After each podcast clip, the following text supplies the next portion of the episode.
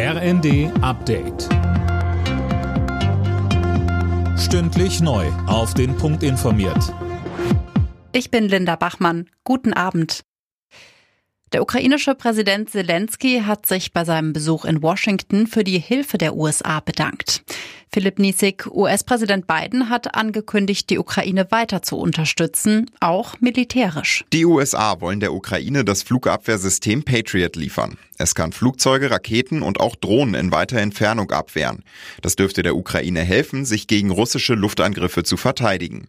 Die USA wollen ein weiteres milliardenschweres Hilfspaket für die Ukraine bereitstellen.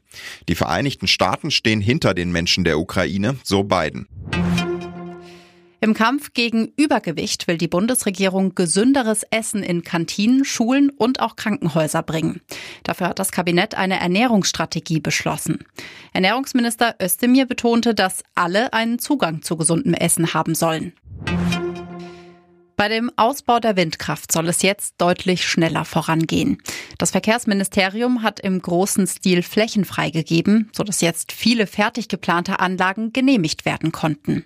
Schon in diesem Jahr werde man die Ausbauziele damit erreichen, so Wirtschaftsminister Habeck. Und weiter. 2030 wollen wir bei steigendem Stromverbrauch, E-Mobile als Stichwort, Wärmepumpen anderes Stichwort, 80 Prozent des Stromverbrauchs erneuerbar haben das ist so wie nochmal die Fußball-Weltmeisterschaft aus Deutschland gewinnen. Also es ist äh, eine sportliche Ansage, aber das Trainingscamp haben wir lange verlassen und die Vorrunde haben wir gut gespielt.